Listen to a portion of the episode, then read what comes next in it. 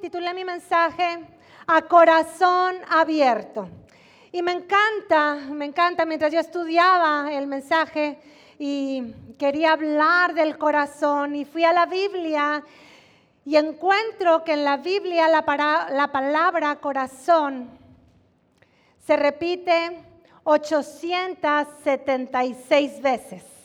¿Ok? 876 veces en la Biblia aparece la palabra corazón y me di cuenta que no se refiere al corazón que tenemos adentro de nuestro pecho latiendo eh, por nuestra vida. No se refiere a eso. Y entonces yo me puse a pensar, bueno, Dios, ¿qué quieres decir? Tantas veces que aparece la palabra corazón en la Biblia, ¿qué quieres decir cuando hablas del corazón? Y yo me puedo dar cuenta que Dios se está refiriendo a el interior del ser humano. ¿Sí? a lo que hay en el alma, lo que hay adentro, en las emociones, en, la esencia de nuestra persona, y ahí ah, está es el corazón al que hace referencia la escritura. Y yo, pues me maravillé, yo dije, wow, bueno, ¿por qué Dios hará referencia al corazón cuando se refiere a nuestra alma o a nuestro interior? Y bueno, eh, yo me puse a estudiar. Yo no soy médico, eh, no me hubiera gustado ser médico, creo que no me hubiera gustado. no he estudiado medicina, no soy de esas que, que, estudiaron un semestre y cambiaron de carrera, pero me gusta, me gusta estudiar el cuerpo humano, me gusta conocer el detalle de la creación perfecta de Dios y el cuidado que Él tuvo para hacer cada una de las partes de nuestros cuerpos. Y entonces pues me eché un clavado y me puse a estudiar acerca del corazón. Y yo quiero eh, eh, mostrarles y enseñarles a todos ustedes eso que yo aprendí.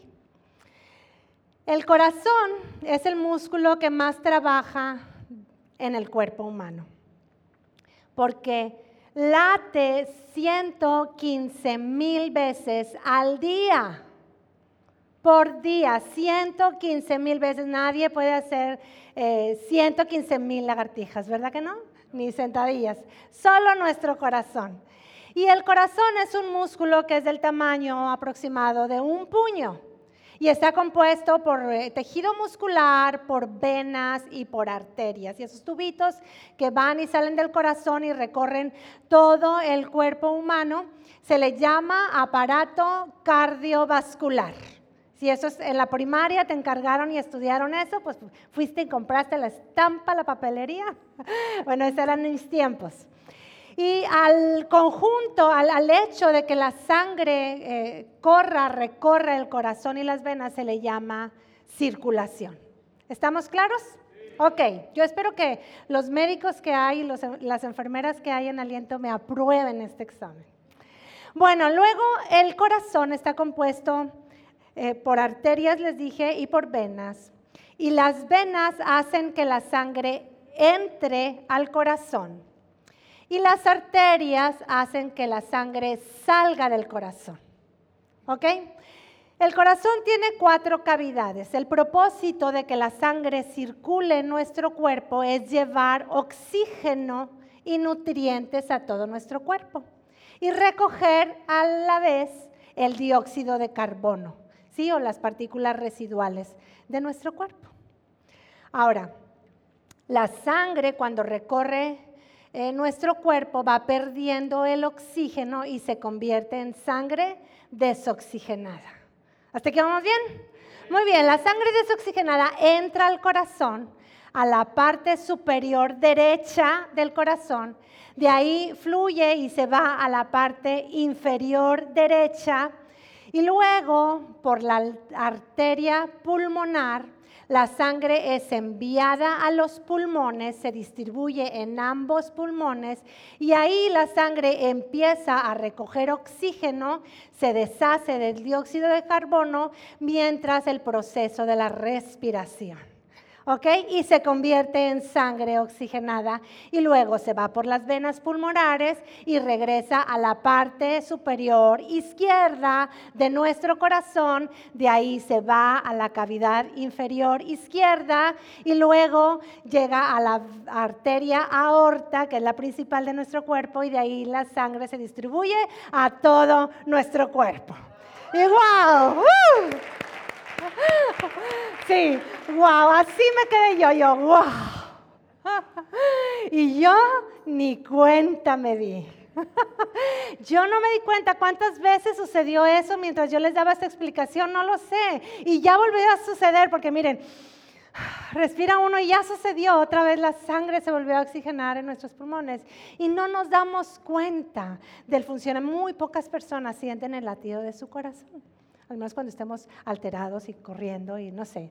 ¿Y por qué Dios relaciona nuestra alma con nuestro corazón, ese ah, órgano tan importante en nuestra vida, porque nuestra vida depende del latir de nuestro corazón y nuestra vida depende de la sangre que trae vida a todo nuestro ser. ¿Por qué? Y entonces voy a las escrituras y encuentro un pasaje en Proverbios y aquí nos explica Dios y dice, Dios, Proverbios 4:23, sobre todas las cosas cuida tu corazón, porque este determina el rumbo de tu vida. ¿Ok? Sobre todas las cosas guarda tu corazón, porque tu corazón determina el rumbo de tu vida. Y ahí está la respuesta, esa razón por la que Dios relaciona nuestra alma con nuestro corazón es porque lo que hay en nuestra alma determina lo que sucede en nuestras vidas. ¿Están de acuerdo? Lo que hay en nuestros pensamientos, lo que hay en nuestras emociones, es lo que determinan mis decisiones y además también determina mi estado estado de ánimo. Entonces, lo que hay en mi corazón determina el rumbo de mi vida. Por eso yo tengo que cuidarlo. Dios nos dice, cuida tu corazón, así como cuidamos nuestro órgano del corazón que late en nuestro pecho, porque hay que tenerlo y mantenerlo saludable. ¿Ok? Un corazón que está enfermo, que está dolido, no puede ah, llevarnos a la vida plena. Si hay en nuestro corazón enfermedad y tristeza y dolor, eso va a circular por todo nuestro interior. Ahora, ¿qué hay en el corazón? ¿Qué hay en nuestro corazón? ¿Qué guardamos en nuestro corazón? Y bueno, en nuestro corazón nosotros guardamos nuestras experiencias. Nosotros guardamos nuestras vivencias. Si lo que ha sucedido a lo largo de nuestra vida. Si en el corazón guardamos nuestras creencias lo que yo creo, lo que creo que es bueno, lo que creo que es malo. Si creo en Dios, yo lo guardo en mi corazón. Si creo en la justicia, yo lo guardo en mi corazón. Mis creencias las guardo en mi corazón. También guardo en mi corazón aquellas cosas que me imponen en la familia o que me enseñan en mi familia. En mi corazón guardo mis deseos, guardo mis anhelos, Guardo aquello que es eh, mm, eh, enseñado en, en los equipos en donde participo o en la escuela o en el trabajo. Todos esos sucesos y esas cosas las vengo guardando en mi corazón. Y puede haber cosas buenas y puede haber cosas malas. Y puede haber verdades y puede haber mentiras y puede haber eh, buen consejo y puede haber eh, mal consejo, puede haber perversidad en nuestro corazón, puede haber paz y puede haber miedo y puede haber cosas buenas y cosas malas. ¿Qué hay en nuestro corazón? Ahora, depende de lo que haya en el corazón, es la condición del corazón. Y la condición del corazón es que podemos encontrarnos corazones endurecidos, ¿sí? esos corazones que a lo largo de las experiencias negativas que tuvimos se va haciendo duro porque eh, tiene muchas cicatrices o tiene mucho dolor y se endurece. Y déjame decirte que un corazón endurecido es un corazón que se le dificulta creer. Un, corazón endurecido se le dificulta voltear a ver los cielos y creer en la gloria de Dios, porque hay dureza de corazón. Ahora, también podemos tener nuestros corazones heridos, ¿sí? Con una cortada por ahí en nuestro corazón y está sangrando y es un corazón lastimado. O también podemos tener corazones hechos pedacitos. ¿Alguna vez has sentido tu corazón hecho pedacitos? Bueno, es un corazón quebrantado. Ahora, la pregunta importante el día de hoy es qué hay en tu corazón y qué hay en mi corazón. Y esa respuesta la tenemos cada uno de nosotros. Nada más cada persona tiene esa respuesta. ¿Qué hay en tu corazón? Y es una pregunta que tú tienes que hacerte. Y tienes que sentarte y revisar y hasta a veces anotar qué hay en tu corazón. Y después tienes que ah, ver y revisar quién puso eso en tu corazón. Y por último, tienes que ver y tomar acción en quién decide lo que se guarda en el corazón. ¿Ok? Son tres cosas, ¿sí? ¿Qué hay en mi corazón? ¿Quién puso eso en mi corazón? ¿Y quién decidió guardarlo en el corazón? ¿Ok? Ahora, vamos a poner un ejemplo. ¿Sí? Alguien viene y me dice, ay, Ceci, qué guapa estás. Y yo, yo sí. Y oigo ese comentario y llega a mi mente y yo le doy voz y me lo creo y lo guardo en mi corazón. ¿Ok? Y luego viene alguien un ratito después y me voltea a ver y me dice, oh, híjole, qué alta estás. Y yo, uy, sí, por eso traigo tenis. Y los pantalones siempre me quedan rabones. Y siempre fui la última de la fila.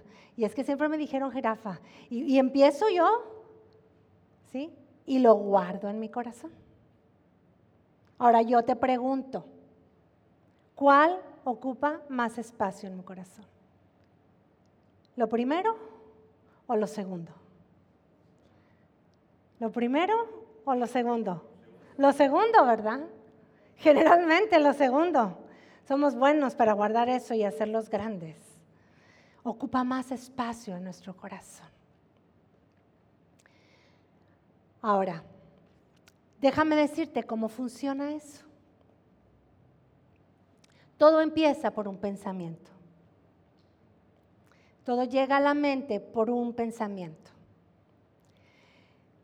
Ya que llega al pensamiento, él llega a la mente, tú le das voz y tú lo hablas y lo escuchas. Cuando lo hablas y lo escuchas, entonces te lo crees. Y una vez que lo crees, lo guardas en tu corazón. ¿Sí? ¿Están de acuerdo? Ese es el proceso que siguen las cosas para ser guardadas en nuestro corazón. Empiezan en un pensamiento, yo le doy voz a ese pensamiento, escucho ese pensamiento lo creo y luego lo guardo en mi corazón. ¿Ok? Ahora, déjame decirte que hay tres posibilidades o tres fuentes por las cuales las cosas llegan a mi mente. Y el primero es Dios, porque Dios siempre quiere hablar a nuestras vidas. Y podemos encontrar sus palabras aquí o podemos encontrar sus palabras cuando alguien nos dice lo que Dios dice acerca de nosotros. Y por ejemplo, tú puedes encontrar que Dios te dice, yo te amo. Qué hermosa eres. Porque la Biblia dice que el Dios todo lo hizo hermoso. ¿Sí? Y Dios a mí me hizo, entonces me hizo bien hermosa. Ok, entonces esas son las palabras de Dios. Ahora, también hay palabras de parte de Satanás. Sí, tengo que decirle, Satanás también habla a nuestras vidas y quiere poner pensamientos en nuestras vidas, pero los pensamientos de Satanás son más o menos algo así, ay, te quedaste sola. Nadie te quiere. Nadie quiere pasar tiempo contigo. Te abandonaron. Eres una perdedora. ¿Cierto o no es cierto? Esos son los pensamientos que vienen de parte de Satanás. Y la tercera fuente de los pensamientos es nuestros pensamientos porque Dios nos hizo racionales y nos hizo con la capacidad de pensar. Entonces, cuando tú te miras en el espejo, todo lo que tú hables de ti, esos son los pensamientos que llegan a tu mente de ti mismo. ¿Ok? Entonces, cuidado cuando te miras en el espejo y hablas de ti mismo. ¿Ok? Yo espero que dejes de estar diciendo, ay, qué gorda me veo, qué cachetes tan grandes, ay, qué pelo tan liso, ay, qué feas piernas tengo. Deja de decir eso, porque esos no son pensamientos buenos y se guardan en el corazón. ¿Ok? Ahora, así, ¿qué pasa? A decir, ay, Ceci, pues son puras cosas malas, pero no, hoy es un día de buenas noticias. Hoy es un día de buenas noticias, es domingo, es día del Señor, estamos en su casa y vengo a compartirte su palabra. Hay algo que Dios quiere hacer con nosotros. Hay algo que el Señor quiere hacer y Él está dispuesto a hacerlo siempre. Y dice su palabra en el Salmo 147, 3, Él sana a los de corazón quebrantado y les venda las heridas. Él sana a los de corazón quebrantado y venda sus heridas. Y wow, yo dije, Dios, ¿en serio? Y cuando yo veo este salmo, si tú lees el Salmo 147, está hablando acerca de las cosas que Dios hace que Dios levanta el día y sale el sol y que Dios hace que el día termine y sale la luna en la noche y ah, dice que Dios junta a los de su pueblo y que Dios ama a los que creen en Él y son cosas cotidianas. Dios dice que Él quiere sanar a los de corazón quebrantado, es algo para Él cotidiano, normal, quiere hacerlo. Y además, iglesia, yo quiero recordar el pasaje que veíamos las semanas pasadas de Lucas capítulo 4, versículo 18. ¿Se acuerdan cuando Jesús llegó a Nazaret y abrió el rollo del profeta Isaías y se levantó a leer ese día de reposo y les dijo a los que estaban en la sinagoga, esta escritura se ha cumplido hoy entre ustedes? Y lo que había leído Jesús es, el Espíritu del Señor está sobre mí por cuanto me ha enviado a sanar a los quebrantados de corazón. Y wow, Jesús a eso vino. Él vino a sanarnos del corazón, porque Él sabe que tenemos enfermedad en nuestro corazón interior, Él sabe que hay dolencias. Él sabe, a eso se dedica, es su especialidad y quiere hacerlo hoy con nosotros. Ahora, si tú eres como mi marido, te quiero, te quiero mucho cuando van con el doctor. Y ahí me encantaba que me acompañara al doctor cuando llevaba a los niños, porque si no iba él, yo llegaba con el doctor y, todo estaba bien. Y yo llegaba a la casa con los niños y me decía, ¿cómo te fue con el doctor? No, muy bien, amor. ¿Qué tienen los niños? Ay, este, no, pues están bien. ¿Y qué te digo? Pues, pues una medicina. ¿Y para qué sirve? ¿Y cuándo se les va a quitar? ¿Y qué tenemos que hacer para que no les vuelva a dar? yo, no, espérate, no le pregunté. O sea, todo eso no se lo pregunté yo. Entonces, por eso me gustaba, porque él era el que hacía las preguntas. A mí no se me ocurría hacer preguntas. Entonces, siempre quise que me acompañara. Y cuando yo también iba a consultar, que vaya, porque él, él pregunta. Y yo espero que hoy tú te parezcas a él. Y hoy tú te preguntes, ¿cómo lo va a hacer Dios? ¿Cómo va a ser esa cirugía a corazón abierto en mi vida hoy? Porque yo necesito. Tengo en mi corazón cosas que no me hacen bien y me están estorbando en mi vida. Y quiero que te lo preguntes y se lo preguntes hoy a Dios, porque hoy yo te voy a decir cómo le hace Dios. Él me lo ha enseñado en la escritura y Él me lo ha enseñado porque lo ha hecho conmigo. Y hoy lo quiere hacer con cada uno de nosotros y lo quiere hacer durante todas nuestras vidas porque quiere que tengamos corazones sanos. Quiere que nuestros corazones sean, tengan cosas buenas para que esas cosas buenas fluyan en nuestro ser y podamos tener vidas placenteras. Ahora, ¿cómo le hace Dios? Y si estás anotando, aquí van los puntos. Punto número uno. ¿Qué va a hacer Dios con nosotros si Jesús vino a sanar a los quebrantados del corazón? Primero Él te va a dar su amor. Wow, Dios te ama mucho, te ama mucho. mucho, te va a dar todo su amor. Y mira, así como vengas con tu corazón, como lo traigas, Él te recibe así. Y Él por su amor quiere sanar ese corazón.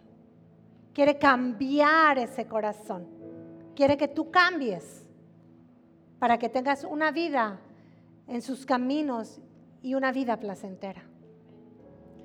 Y yo quiero que te imagines ese amor de Dios como la anestesia que nos ponen cuando entramos a cirugía. El amor de Dios, esa dosis de amor que Dios pone en nuestro ser es una dosis incondicional. No tiene costo. Es eterna, es para siempre. Siempre está disponible su dosis de amor para nosotros, para que este proceso no sea tan doloroso para nosotros. Porque sí puede ser doloroso, pero Él con su amor nos anestesia. Y yo recordaba cuando estaba estudiando y me, causó un impacto bien grande ese amor que Dios deposita en nosotros, porque yo, a mí me operaron cuando di a luz a mis hijos, fueron por cesárea. Y entonces cuando llegué al hospital, pues lo primero que hicieron fue ponerme la raquia, que es una inyección en la columna vertebral y te dejan ahí una un tubito bien delgadito para que por ahí te vayan pasando la medicina y luego la anestesia y no te duela la operación. Y eso pues fue muy padre, ¿verdad? Porque pues no me dolió nada la cirugía y nacieron mis hijos y luego llegué a recuperación y no me dolía nada y no sentía mis piernas, pero yo ya sabía y no me importaba. Yo tenía mis bebés conmigo y luego ya llegué al cuarto y porque la anestesia te la dejan 24 horas, el catéter en la raquia generalmente. Y entonces te, lo dejaban ahí y tú te sentías muy bien y yo me sentía bien contenta y recibía a la gente y recibía a mi bebé y lo cargaba y lo conocía y todo muy bien hasta que llegó el día, el tiempo, señora, le tengo que quitar el catéter. Y yo, bueno, está bien, pues ¿qué puede pasar? Bien valiente, ¿verdad? Pero nada, que cuando te lo quitan empieza el dolor y empiezas a darte cuenta que te hicieron una rajadita ahí. Eh, y que hay unos puntos por ahí y que te duele el cuerpo y que te duelen las piernas y empieza el dolor ahí. Pero yo dije, Dios, tu amor es incondicional y es eterno. Esa dosis Dios nunca la deja de dar. Pase lo que pase, no es por este tiempo, es siempre, de aquí para siempre, el amor de Dios para con nosotros. Y dije, wow, Dios, gracias. Gracias. Lo segundo que hace Dios con nosotros cuando queremos eh, que Él haga esa cirugía corazón abierto en nuestras vidas es que Él nos dice sus deseos. Y Dios empieza a decirnos, tengo planes de bien para ti. Tengo sueños de bien, de prosperidad para ti, para los tuyos. Quiero que prosperes, quiero que te vaya bien, quiero que te sientas bien, quiero que seas feliz. Y ahí están los deseos de Dios a lo largo de la escritura. Y luego ya que, tú sabes el plan de Dios para tu vida, entonces te empieza a cortar. Sí, porque es una cirugía, tiene que quitar lo que está mal. Y dice la palabra de Dios en Hebreos 4:12 que la palabra de Dios es una espada de doble filo. ¿sí? Y esa espada es la que Dios usa con su palabra para cortar lo que en el corazón no funciona. Y dice ahí, ese versículo dice que eh, esa, la palabra de Dios discierne los pensamientos y las intenciones del corazón. Y tú vas a decir, no, hombre, eso está bien difícil de comprender, pero no, no es difícil. Tú vas al diccionario, la palabra discernir, discernir, lo único que significa es que hay que descubrir las cosas. Hay que sacar a la luz hay que ponerlas al descubierto. ¿Sí? En la mesa, sobre la mesa, todo lo que hay en tus pensamientos y todo lo que hay en tu corazón, lo bueno y lo malo. Lo bueno, lo no tan bueno y lo malo y lo muy malo. Todo sácalo delante de Dios a la luz de la palabra. Y si tú permites que eso suceda, el único propósito que Dios hace eso es para quitar lo que te está haciendo daño para quitar lo que te está lastimando, para quitar lo malo de tu corazón. Y Dios empieza a cortar. Y me vas a decir, bueno, pero ¿cómo lo haces? Así, así como que pues no va a venir la espada aquí, la sangre. No, no, no, ¿cómo lo hace? perdonándonos. Jesús corta lo que no sirve en nuestro corazón, perdonando lo que está ahí en nuestro corazón y lo que tú y yo guardamos. Perdonando nuestros pecados y nuestros errores. Si tú reconoces que le fallaste a Dios, Él lo va a perdonar y lo va a cortar de nuestro corazón. Y lo va a quitar para siempre. Perdonándonos todos nuestros pecados. Y dice la Escritura, y te limpia de toda maldad. Y así es como Dios lo hace. Y además te enseña, a ti y a mí nos enseña a perdonarnos. A perdonarnos a nosotros mismos y nos enseña a perdonar a los que nos ofendieron. Nos enseña a perdonar a nuestros agresores, a aquellos que nos lastimaron. Y al enseñarnos a hacer eso, el Señor sigue cortando de nuestro corazón lo que no nos hace bien. Y por último nos enseña a vernos como Él nos ve. Y entonces cambia nuestra perspectiva cuando vamos al espejo y decimos, ay Dios, tú me hiciste. Y me hiciste para algo bueno. Así lo hace Dios. Y si en este punto de la cirugía Dios ve que nuestro corazón está tan duro, que no puede tener por dónde corto, dónde corto y dónde no corto, Dios dice, ah, no hay problema, yo quito ese corazón de piedra de tu interior y pongo uno nuevo. Y en Ezequiel encontramos como Dios desea quitar el corazón de piedra, el necio corazón de piedra que pudiera estar en nuestro interior. Y pone un nuevo corazón y un espíritu nuevo dentro de nosotros. Y Él lo hace bien. Y sabes que no necesita donante. No necesita un donante porque Él lo hace. Él es el creador. Él hizo el que tiene, se lo quita que está dañado y pone uno nuevo. Él lo hace especial para ti y es para siempre. No tiene caducidad tampoco. Ni hay probabilidades de rechazo. Es tuyo. Después, Dios te pone medicina. Dios empieza a inyectar medicina en nuestro cuerpo, en nuestro corazón, para limpiar y sanar esas heridas y que cicatrice y que no quede tanta cicatriz y para que no haya infección y para que no duela. Y empieza a poner medicina en tu cuerpo y entonces empieza su palabra. Y empieza a darnos su palabra porque la Biblia dice que su palabra es medicina y da salud a nuestro cuerpo. Y entonces empieza a decirte, hijo, el pasado ya quedó atrás. Ya me olvidé de tus pecados. Y luego te pone otra dosis de medicina y te dice, te amo. Eres mi hijo muy amado. Te doy la posición de hijo de Dios. Te visto, te pongo el anillo para que todos sepan que eres mi hijo. Y luego Dios te da otra medicina y te dice, además, te doy autoridad. Toma la autoridad de hijo de Dios. Y sabes una cosa, te doy este otro medicamento, yo voy a estar contigo todos los días hasta el fin del mundo. Y así, si tú vas leyendo cada promesa que Dios trae a tu vida y a tu corazón, es medicina para que te mantengas con tu corazón sano.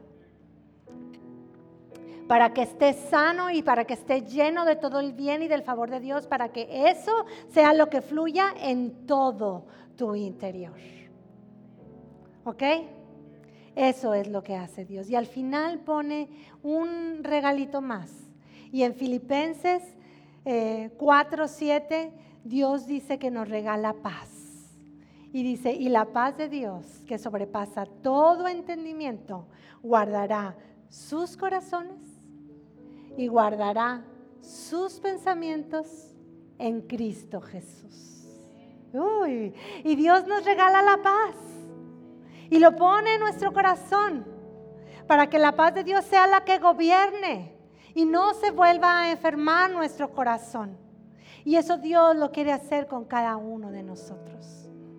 Ese es el proceso por el cual Dios nos interviene a corazón abierto para sanar nuestros corazones cuando están quebrantados o dolidos o heridos.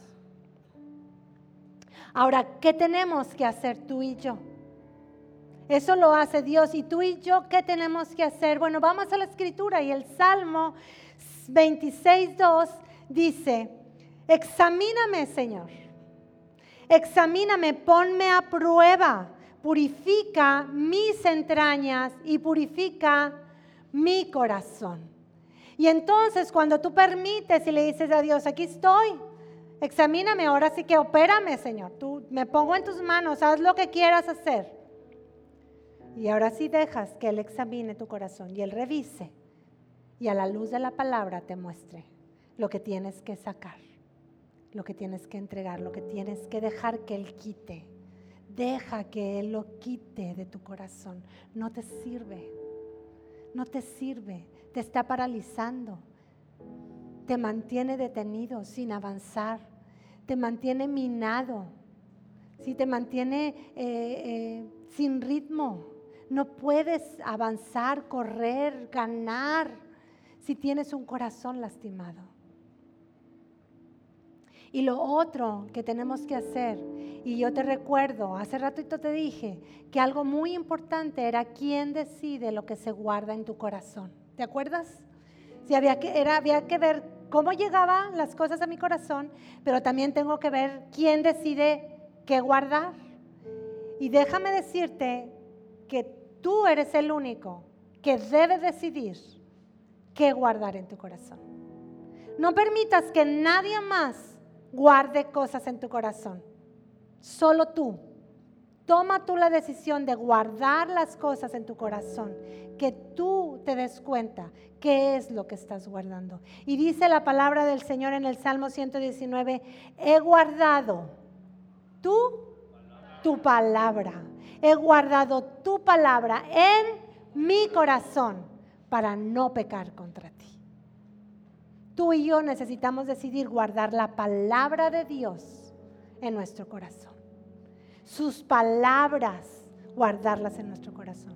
A las palabras de Dios darle voz. A las palabras de Dios creerlas. Y las palabras de Dios guardarlas en nuestro corazón para que nuestro corazón se mantenga sano. Un corazón sano puede caminar el camino. Un corazón enfermo no puede caminar. No puede mantenerse caminando en ritmo. Un corazón sano sí.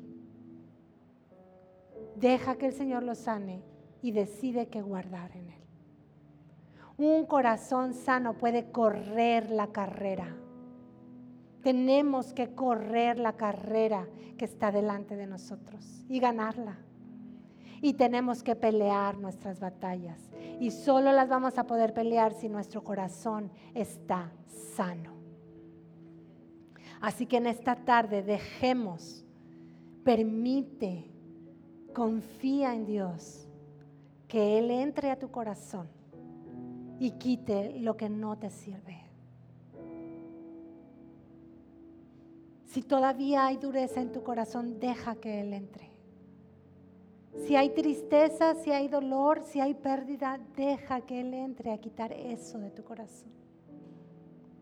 Si hay heridas que está sangrando tu corazón, deja que Él ponga una venda, que ponga una sutura, para que ya no mine más la sangre por ahí. Si tienes tu corazón hecho pedazos, lastimado, si deja que el Señor junte los pedacitos y lo vuelva a hacer latir. Si hay pecado en tu corazón, si hay maldad, si hay mentira, si hay engaño, si hay temor, si hay falta de autoestima, si hay falta de perdón, Deja que el Señor entre a sanar eso, a que lo quite de tu corazón. No te sirve. Él es un experto y con su amor no nos va a doler tanto. Y va a ser para tu bien.